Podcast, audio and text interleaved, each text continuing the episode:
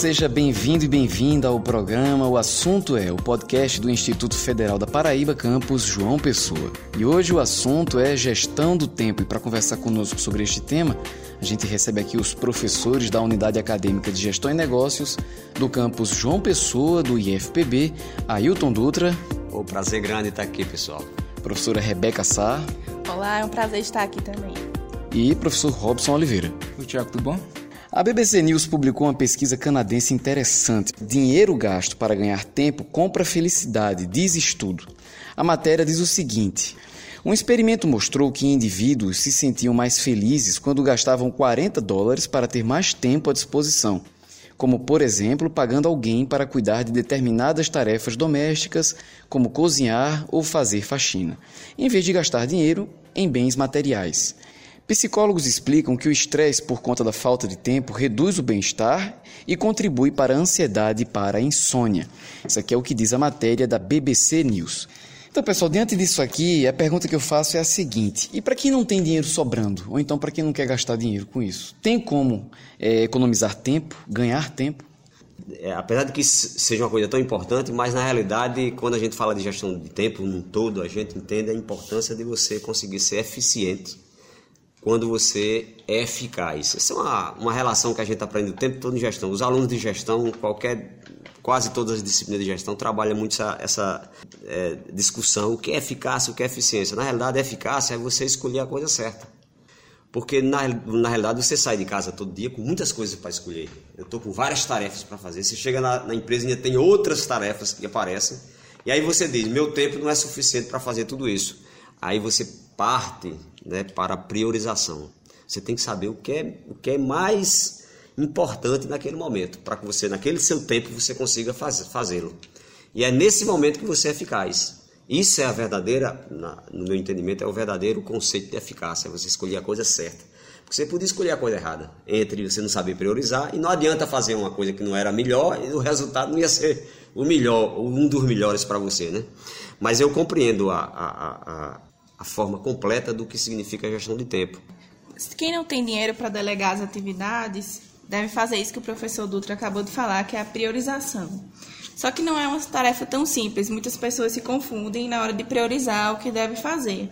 Então existe uma matriz que é muito simples, que qualquer, se você colocar matriz urgente importante no Google, com certeza vai aparecer, que ela fala que você deve é, dividir as suas atividades em atividades que são urgentes e importantes e que são importantes, mas que não são urgentes. A primeira, é, o primeiro passo seria esse: é você estabelecer dentro das suas prioridades o que é muito importante para você e que tem prazo para ser feito. Em seguida, você vai entender o que é importante, mas que não tem prazo, para que você possa planejar essa atividade e não chegue no nível de urgência. Também é importante entender o que não é importante, mas que é urgente.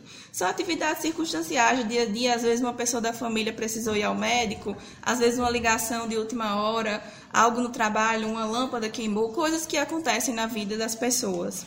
E também tem aquelas coisas que nem são urgentes, nem são importantes, como hum. fofocas, perda de tempo no trabalho, redes sociais, redes sociais conversas hum. aleatórias não as redes sociais naquele momento que a gente está trabalhando, não, claro. né? Mas naquele disso. momento que a gente está nas correntes dos amigos, vendo vídeos, que são momentos que devem acontecer para a gente fazer essa, esse equilíbrio né, da vida pessoal e profissional, mas não no, no momento que a gente está trabalhando. Interessante, professora Rebeca, essa, essa ferramenta que você apresenta aqui, né? Eu tive uma visão muito clara sobre essa questão de que isso tudo está em função de uma coisa única de todos nós, que é 24 horas por dia. Zaidan, você não tem um minuto mais do que eu nisso. E nem Bill Gates tinha. Então é muito interessante você pensar. Todo mundo tem 24 horas. Isso é uma equiparação. Agora, o que é que eu faço nas 24 horas? Eu durmo 8 horas. Eu sou produtivo 8 horas de trabalho. Eu tenho as, 8, as outras 8 horas para fazer minhas coisas, almoçar, levar menino na escola, seja o que for, ir nas redes sociais, tal, tal, tal. Então a gente precisa partir desse pressuposto de que a gente tem um tempo exato e que dentro desse tempo a gente precisa fazer essa, esse equilíbrio do que é que eu uso do que vai ser feito. E a ferramenta que a professora apresenta é show, porque diz que eu tenho coisa que é urgente e que eu tenho que fazer agora, mas tem coisa que é importante, mas não tem urgência. Eu posso fazer isso daqui a dois dias. Então você seria, é, você se, se enganaria colocando uma prioridade com essa tarefa, por exemplo, quando poderia entregar isso daqui a dois dias. Mas o que você tem de urgente tem que fazer agora. Então é isso, é, eu, a, a, o entendimento que eu tenho de gestão de tempo é isso.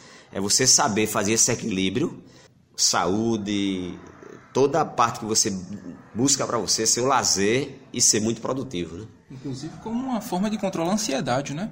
É, é, saber o que, é, o que é importante, mas também saber o tempo certo de fazer essas atividades, né? Para não gerar aquela ansiedade de que ah, eu preciso fazer isso, mas a gente pode delegar aquilo para um, um, momento momento segundo, né? Em um outro momento.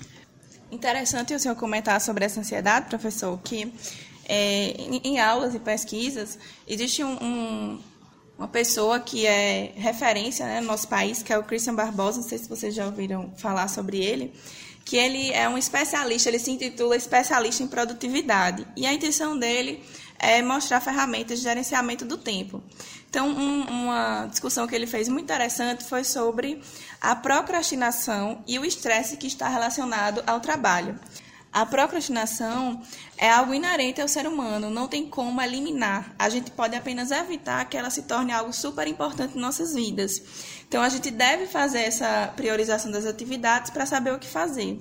Entretanto, hoje, nós supervalorizamos atividades que são urgentes. Isso é uma, é uma discussão interessante. Quando a gente escuta alguém falando, a gente percebe que isso realmente acontece.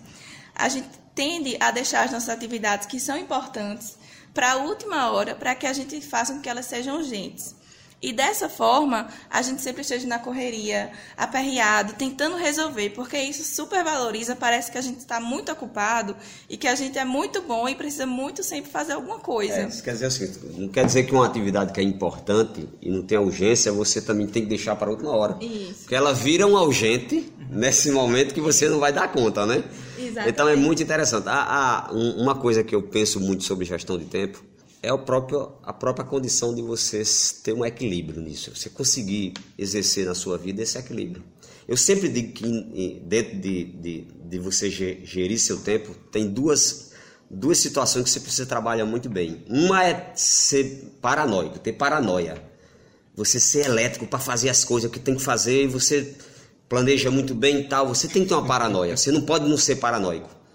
Ao mesmo tempo, você tem que ter momentos que você tem que ser complacente tem que deixar as coisas acontecer, porque não adianta também morrer por, por aquilo ali, tal, tal, tal. Então, esses para mim são é, duas situações de inteligência emocional que você tem que trabalhar com a questão de gestão do tempo. Ser paranoico quando você sabe que tem que entregar e tem tempo, tem prazo. Por exemplo, você tem um relatório para entregar, a empresa diz que você tem que entregar esse relatório até meio dia de, de amanhã, você tem que entregar até antes. Eu, aliás, eu sugiro que entregue antes. Porque alguém que recebe esse relatório deve ter um prazo para fazer outra entrega.